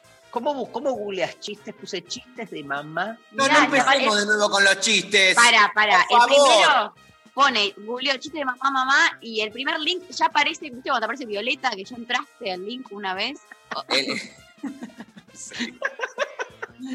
Por lo menos no, no borra los cookies. Por lo menos. Mamá, mamá. En el colegio me dicen mentiroso. Cállate, hijo, si vos no vas al colegio. Bravo. conocido ese chiste? Pero qué, ¿por qué que no sea conocido tiene un valor? Porque ya no te causa gracia. Si Sí, te causa gracia igual. No. A Capuzoto lo que ves es que se repita siempre la Pero misma tiene otro, otra complejidad. Estoy igual a Capuzoto. Me gusta que María. Me gusta cómo lo estás ordenando un poco, porque si no, esto se va a la mierda. En el colegio me dicen grosero. No le des bola y comete la sopa, la sopa, la sopa. No, no, es un asco. ¿La sopa qué? La sopa, la sopa, la polla me vas a comer. Bueno, eh, me gusta igual este. Ay, son un asco, boludo. Chicos, no se pongan a leer chistes, hay que sostener el ritmo de un programa, loco. Mamá, mamá, en el colegio nadie quiere hablar conmigo. Mamá, mamá, ¿a dónde vamos? Es lindo que están bien interpretados, ¿eh? Mamá, Esto estamos mamá. sacando para el CONEX, chicos, saquen las entradas, se llama eh, Chistes interpretados por Darío Stanriver. Él se sienta con una banquetita, un micrófono y 400 chistes impresos en papel y los va contando bien interpretados. 25% de descuento todos los que hicieron alguna vez un curso o fueron a verlo a Rechi y a Erika Rubens. Sí. ¿Qué ibas a decir vos? No, me arrepentí. Ah. Uno que es un No, horror. María, dale. No, no, no. Mamá, mamá, ¿qué es un travesti? No sé, ve y pregúntale a tu mamá. No, ese es muy transfóbico. Son un horror todos, ¿eh? Sí, sí, es un horror Este todo. también con maricón. Mamá, en el colegio me llaman maricón. ¿Y tú qué haces? No, no, te estás riendo, María. Chicos, Mamá, mamá, perdón, pero yo no voy a mi, mi- mi palabra a estas barbaridades que están haciendo. Estás quedando pegado. Yo Mamá, mamá, soy en- un progre. En el colegio me dicen Misión Imposible. ¿Por qué, hijo? Tan, tan, tan, tan, tan, tan, tan. No, no, falta algo. Sí. Falta un pedazo Mamá. que debe decir, no lo sé, mamá, estoy confundido por, no sé, o... Porque Dale, vos sos el humorista, boludo. Y bueno, te estoy ayudando en la estructura. No sé, o sea, decilo de nuevo la primera parte, a ver. Arma Eh, tu propio chiste, se llama. Mamá, mamá, en el colegio me llaman Misión Imposible. ¿Por qué, hijo? No lo sé, porque son tan malos, son tan, tan, tan, tan, tan, tan, tan, tan, tan, tan, tan, tan. Me genio, me gusta este que es re cortina. Mamá, mamá, ¿qué es la ignorancia? No sé. Este es lindo porque es, este, bueno, es el límite de lo que podemos saber y lo que no, ¿no es cierto? Es kantiano. Mamá, mamá, ¿la luz se come? No, hijo, claro que no. ¿Por qué? Porque ayer cuando Flo estaba en su cuarto con el novio le dijo, apa, la luz que me la, que me la voy a comer.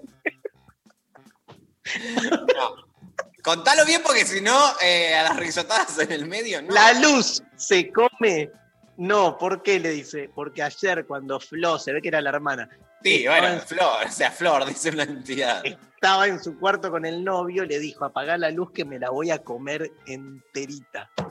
Claro. La luz. Es lindo porque en el chiste Flor es nombre de petera, por si queda, si quedaba alguna duda. Aparte son un montón. mamá, mamá. Basta. Bueno, basta, chicos. Alguien que Bueno, boludo. ¡Basta! Dale, hacemos Hace esto. algo, boludo, hacemos también. esto para que vos estés contento, porque me dijeron que sos el militante del humor. ¿Por qué no? Sí, sí, sí. O sea, si grabás esto, eh, estoy dispuesto a que pasen. El militante del humor. Parezco Larry de Clay. Larry de El Clay show es eh, el humorista que más odio de toda la televisión. ¿A Larry de Clay? Sí. Pero el de ahora. Ahora Al de como- todos los tiempos. Para empezar, que se ve lo robacámara que es, ¿no? Se ve cuando, por ejemplo, está la primer toma y él como codea para estar exactamente al lado de Marcelo. Después, hace 10 años que depende de un único chiste, que es del Boca. Eh, yo soy muy de Boca, que le metimos tres y vos uno. Dios mío, qué espanto, qué espanto. Él eh, quería ser eh, intendente de Escobar. Sí, me acuerdo. Y bueno. Pero no. Pero, Por nosotros. Sí. La verdad que. Martu, ¿vos Mm. viste que el viernes pasado Showmatch, El viernes pasado Showmatch no lo vi. porque hicieron el show del chiste? Ah, hoy está, hoy está el show del chiste. ¿No hay- ¿El show del chiste hicieron? O sea. Volvió, volvió Larry No, de no, Clay, Sergio Bonal. todos. No, no lo puedo creer, chicos. A ver o si los conoces. Yo te tiro humoristas, a ver si los conoces. Sí, Cacho Garay. lo conozco. Barbudo, una cosa medio que también podría cantar un folclore. Folclore, digo, no folclore, folclore. Sergio Gonal.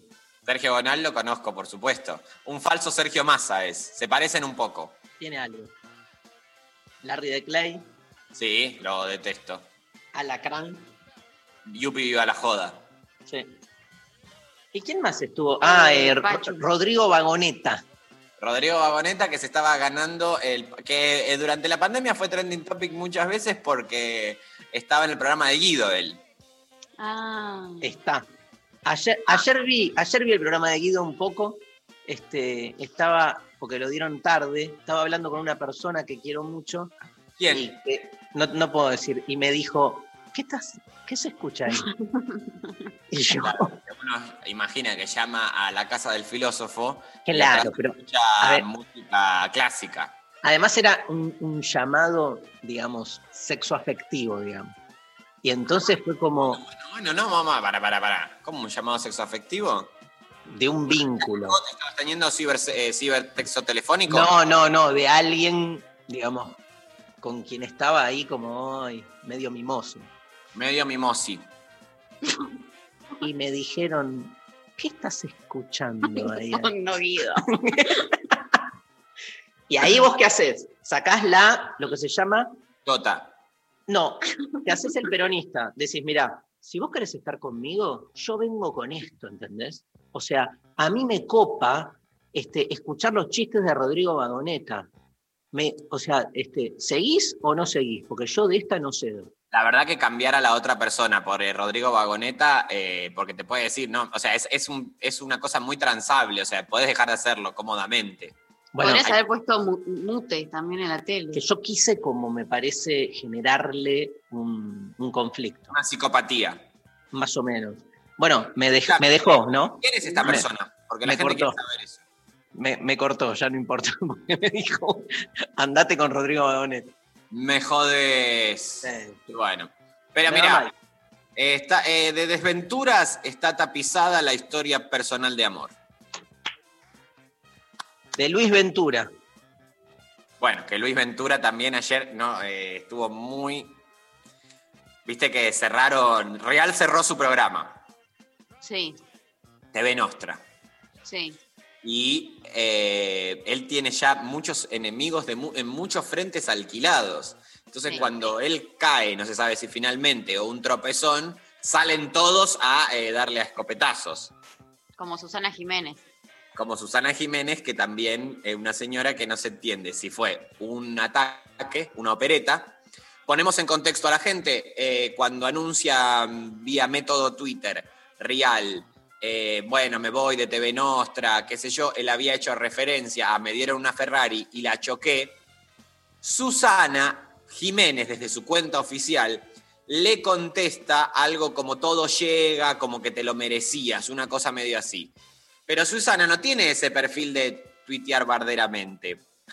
Parecería ser como que ella no entiende bien lo que es contestar una respuesta, mandar un tweet, mandar un Mandar WhatsApp, Un mensaje directo, claro. mandar un mensaje directo a alguien y lo tuiteó y todo el mundo lo vio. Y entonces ahora el problema va a ser cuando Real se reponga de este golpe y vuelva con todo a, a- a lo de- a darle a Susana, por ejemplo. Ahora, le chupo huevo. Va a, a Susana, va a estar tranqui en su casa. ¿el golpe cuál es? Este, tener que haber bajado el programa. Sí. O sea, el- el- le fue mal con su programa en rating. Y no lo veía nadie. No lo Bueno, veía pero- nadie y eh, hizo. eh, también lo- lo- la gente que trabajaba ahí se enteró esa misma hora. Se lo anunció como medio en vivo. Me voy, dijo. Y entonces ahí se enteró la señora Marina Calabromas. Era, y, Que después se cruzó con Pampita. y Ventura, ¿qué le dijo? Ventura, eh, no, no, no escuché qué dijo, pero ayer salió a hablar al respecto, pero Ventura tiene una enemistad eh, anterior a esto. El Mirá. que sí habló al respecto fue el señor Diego Ramos, que dijo, pero a mí me hizo renunciar en Cortá por Lozano. Él había renunciado en Cortá por Lozano para ir a TV Nostra, dura ocho capítulos y se cierra el programa. Y él tenía un buen contrato y tenía estabilidad en Telefe con Vero Lozano. Bueno, pero son riesgos que se toman. O sea, no. Y sí, Nada. son que se toman. Pero esto es lo que dice Diego Ramos. ¿Me lees mensajes? Sí. Eh, odio profundamente cuando escucho algo habrán hecho, Sí, sí. dice Ludmila. Sí. Por todo lo que remite, ¿no? Porque es la frase más eh, más circuló en, la época de la dictadura. A ver, audios de la gente. Darío, me parece que te superó la anécdota. Estaba trabajando yo un día, me llama una pareja que tenía en ese momento, diciéndome, ay, te extraño, mi amor, ¿cuándo nos vemos? Venite hoy, bueno, bueno, dale, voy. Pero me parece extraño, yo tenía identificador de llamada, el número. No fui celosa, pero me produjo curiosidad y llamé. Cuando llamo, del otro lado me contestan, Hotel Los Pinos. Tremendo, boludo. Tremendo. El chabón la llamó desde un telo. Escuchame, Para- esto es la consigna de la semana que viene. Sí, ya sé, bueno, no pero importa. fue muy empático. mi- la gente. O sea, fue muy empático mi relato. fue muy empático. Pero aguantá la angustia hasta la semana que viene, así lo compartimos Dale. entre todos. Y Hotel Los Pinos, he ido a ese hotel. Pero un para hotel económico es. ¿Dónde queda? Que acá en la Avenida Independencia. Pero ¿para qué llamo? Porque zorra ella. Se dio cuenta. No, Dijo, tengo él. identificador de llamadas y no reconozco el número. Hay que, igual, eso es inseguridad pura, porque ¿qué necesidad tenés de llamar desde Bueno, el pero le, le he confirmado, por algo, o sea... Confirmado, no, inseguridad pura, digo, de parte del- del- de la persona que llamó desde el telo. Y el chabón, claro. Tal cual. Porque necesitaba en ese momento certificar. eh, Algo. Te abrazamos mucho. sí, la Eh, verdad. Otro, otro audio. Hola Intempes, buen viernes. Bueno, a mí hay una frase que la leí una vez. eh, yo no sé si este hombre en realidad lo dijo él, porque después lo googleé un par y aparecía en varios lados, pero la verdad que no lo chequeé exhaustivamente. Eh, una que supuestamente dijo Bill Gates, que dice, nacer pobre no es tu culpa, morir pobre sí lo es. Tremendo. Bueno, un abrazo grande y quiero participar por los libros. Eh, cuenta como frase. Cuenta como frase. Cuenta. Sí, muy, muy adentro, bien, adentro, muy bien, adentro. ¿eh? La. Eh, frase, por ejemplo, echar un polvo, que hace referencia a mantener una relación sexual, viene de en los teatros, en lo del siglo XVIII y XIX, se dio que empezaron a inhalar rapé, que es como una especie de polvito de tabaco, que Sí. yo suelo inhalar de vez en cuando. Eh, se utiliza mucho en los días previos y como aledaños a la ceremonia de la ayahuasca, el rapé. Re. Y el mismo día. y el mismo día. Te hace estornudar muchísimo. Eh, ya el estornudo en sí da medio un placer sexual en el cuerpo, da como una aventurita el estornudo porque se liberan muchos nervios. Y eh, como la gente jodía mucho, durante las obras de teatro empezaron a poner cuartitos para que la gente vaya, eh, inhale rapé y ahí se pegue sus estornudazos. Cuestión que empezaron, ay, me voy a inhalar rapé, me voy a inhalar rapé, y otra que te llamaban del Hotel Los Pinos, ahí. Claro. Porque era una culiada tras otra mientras eh, la función de teatro se daba. Me encanta. Culiar en el camarín, ahí en el En el coso de rapé. Claro. Y de ahí quedó, me eché un polvo. Sí. Dorar la píldora, chicos. Sí. ¿Qué? Dorar ¿Qué la es píldora es como eh, decirle a uno qué bueno, o sea, no sé, qué bien lo que hiciste. Tipo, por ejemplo, le voy a dorar la píldora a, a Rechi. Rechi, sos excelente, sos un gran humorista, aparte No, sos no buena digas. persona, además sos re lindo, No además sos re inteligente. Le estoy dorando la llamé, pero escúchame, yo ayer te llamé y estabas escuchando a, a Rodrigo Vagoneta. Y yo te dije, Rodrigo Vagoneta o yo, y vos me dijiste Rodrigo Vagoneta. Entonces no me digas toda esta cosa, no me dores la píldora y después, eh, cuando te doy a elegir, eh, me pones Rodrigo Vagoneta. Te amo, quiero entender qué mierda significa. No puedo ni inventar cómo dorar. Las pastillas que todos tomamos, pastillas, pastillas para acá, pastillas para allá, tienen una cubierta eh, insípida que constituye encapsulación farmacéutica. Sin embargo, previo a este descubrimiento, el sabor era directamente del principio activo. Yo los invito y las invito a ustedes a que un día, si quieren, eh, digamos, vivir de las peores experiencias, muerdan un actrón. ¿Lo estás leyendo eso o, o lo No, metiste esto es una nota aparte que digo. Eh, muerdan un actrón. El sabor a un ano de un mono que ha eh, sido expuesto a las peores cosas es, es intragable. Uno agradece a esta píldora que recubre. Pero antes de que esto exista, los farmacéuticos lo que hacían eran los doraban a la sustancia esta con sustancias dulces, medio caramelo, para camuflar su sabor. De ahí Ah. viene adornar o edulcorar una situación. Ahora, ¿cómo llegó de ahí al edulcoramiento de una situación? ¿A quién se le ocurrió pasar la metáfora de la farmacia a Ah, mucha gente cotidiano? seguro que piensa que es la autora. Les puedo eh, contar algo que- que va, no, no es, no es frase, pero es una explicación de estas. Eh, vi un TikTok el otro día, o sea que es una fuente muy confiable la que estoy trayendo, donde un chico explicaba de el origen del fuck you, del levantar el dedo del medio. Sí. ¿Lo conocen? ¿Saben? No. Bueno, No, este, este chico en TikTok decía que acá no lo usamos tanto, pero bueno, en otros países se usa mucho para levantar el dedo del medio para hacer fuck you. Parece que, no me acuerdo cuándo, en un momento donde las guerras eh, hace muchos años tenían eh, mucho peso los que tiraban flechas en las guerras, los arque- ¿cómo se le dice? Arqueros. Sí. Bueno, parece que era común que un bando para ganarle al otro, como que le secuestre a los que tiraban arco y flecha y eh, les corten ese dedo del medio porque es el dedo con el que agarran el eh, hilo ese del arco. Entonces, que después de cortarles el dedo para burlarse, les levantaban el dedo del medio, tipo, ah, nosotros tenemos el dedo y vos no. ¡Wow! Tremendo. Vos. Datazos. Datazos. Muy lindo. Nos vamos a escuchar un poco de música, los Fine Young Cannibals, haciendo G Drive Me Crazy, año 1988. Fine Young Cannibals fue una banda inglesa que se formó en 1984. El nombre de la banda viene por la película All the Fine Young Cannibals, protagonizada por mi amigo Robert Wagner, ladrón sin destino, y la bellísima Natalie Wood. Qué grande Natalie Wood. Cuántas historias que hay. Creo que hay un documental sobre su vida en Netflix o en algún lado. La canción She Drives Me Crazy pertenece al segundo álbum titulado The Raw and the Cookit y fue número uno en el mundo entero. Muchos temas del disco además formaron parte de la banda sonora de la película Teen Men. El famoso sonido del redoblante fue creado grabando por separado la parte del redoblante. Un parlante fue situado arriba del mismo y un micrófono abajo. Bueno, buenísimo. Vamos a escuchar una banda increíble de fines de los 80, Fine Young Cannibals. She Drive Me Crazy.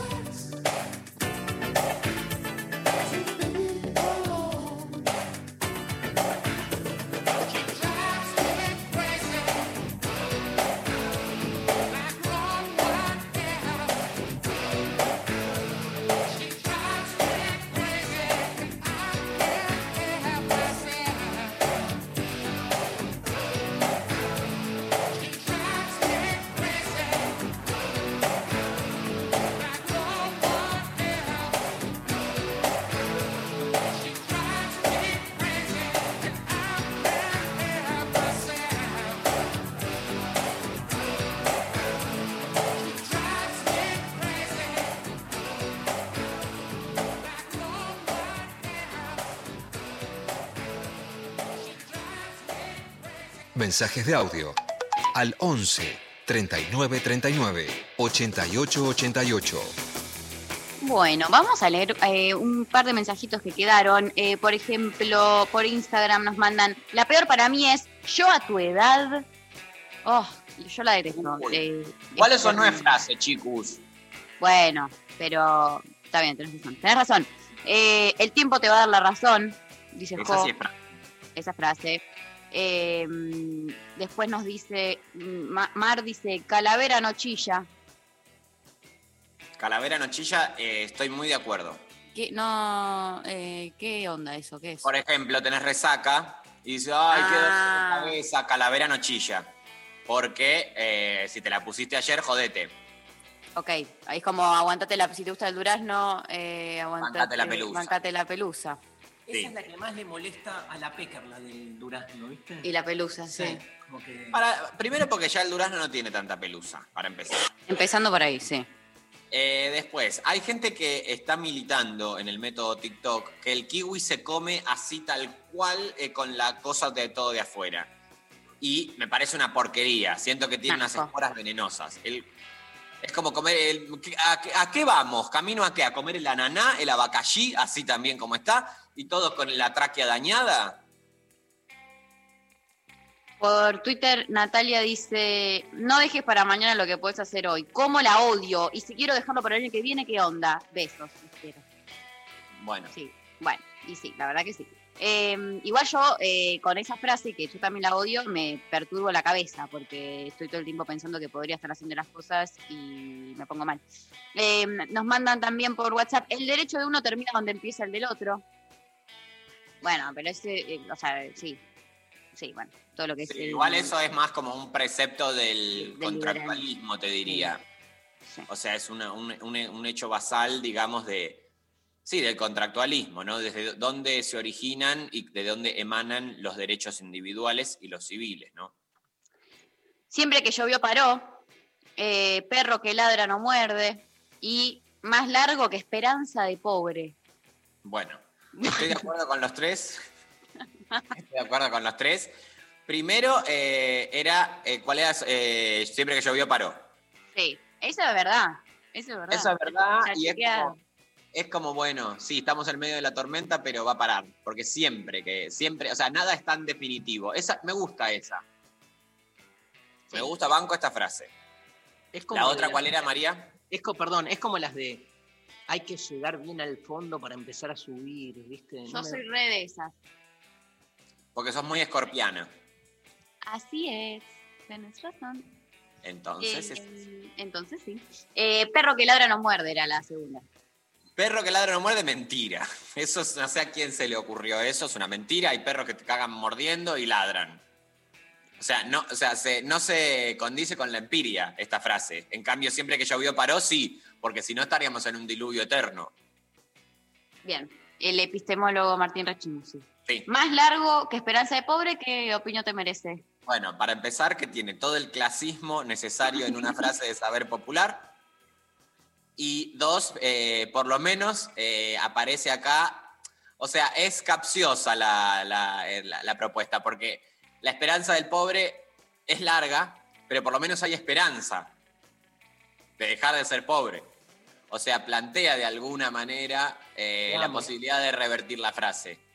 Te amo.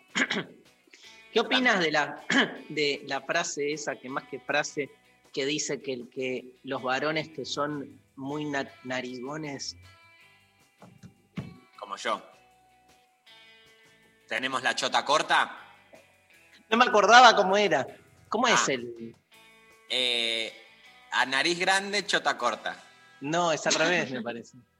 No sé cómo es, chicos, no, no sé qué, están, de qué hablan. Dale, La- boludo, dale. Dijiste chota de una. O sea, sí, sí. Porque siempre la nariz, las manos, el calzado, porque la gente está solamente pensando en los tamaños de la chota, como si viviésemos en 1905. El narigón la tiene larga, dice Sophie Cornell, clara, así, con una enunciación categórica. No, y también está la regla de la L. Esa, ¿cómo es? Como Petizo. Petizo, chota larga, alto, chota corta.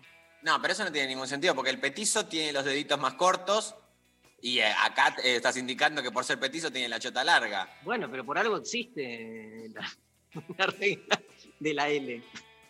No, está bien, pero no, se, se con- se contra- se contradice acá una regla con la otra. Porque el petizo tiene la regla de la L cortita, pero en teoría es despro- desproporcionado. Bueno, eh, po- yo no quiero hablar más de chotas, ¿puede ser? ¿Y si vos sacaste el tema? Yo no saqué el tema, fue él. Pero Fue me tu papá. la regla de la L. ¿Puedo volver a una frase más? Dale. y- Un mensaje sí. más. ¿Y ¿Hay, hay ganadores? Sí. Hola, Intempes. La frase que más odio es: si sucede, conviene. No me sale ni explicar las razones por las que la odio porque la siento violenta, naturalizadora de mil desigualdades y muy de progre. Les quiero. De progre New Age. Habría que delimitar, claro, el alcance de la progresía ahí, ¿no? Bueno, Bueno, ¿quién ganó? Ganadores, ganadoras del día de la fecha, ganadora del libro La hora de los pueblos, se llama Anita, que nos mandó el audio con la frase de Bill Gates.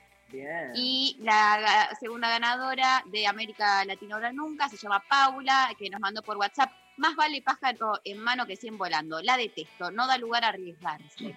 La producción se va a comunicar con ambas y coordina. todo. Gracias a la editorial Punto de Encuentro por estos dos libros que nos mandan todos los meses los nuevos libros que salieron de la colección de obras completas de Perón. Me comí las efemérides, no llegué, no nos dio el tiempo. Bueno, la- la- comemos, nos quedamos hasta las 2. Dale. Con Ripoll, que viene ahora, Hasta las 14. Contando efemérides. si nos deja. Sí. Sí, si se copa.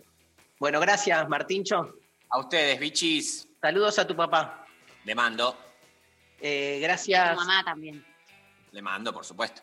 Y a tu Lolo. mamá María, que soy yo. Gracias, mamá. Gracias Maxi, gracias Nazarena por la operación técnica hoy. Lali Rombolá, Sofi Cornell, Pablo González, se nos fue un nuevo programa. Lunes, programa Lo Intempestivo. Full pibas, con Vero. Lorca y Lula Pecker. Y yo. ¿Y con qué te querés ir? Me quiero ir con, con- ¿Me vas a dar a elegir o Sí, elijo lo que quiero? Quiero escuchar a Juan Engaramo haciendo casamiento. Si les parece bien. Bárbaro. Buen fin de semana. Chau, chau. Besis.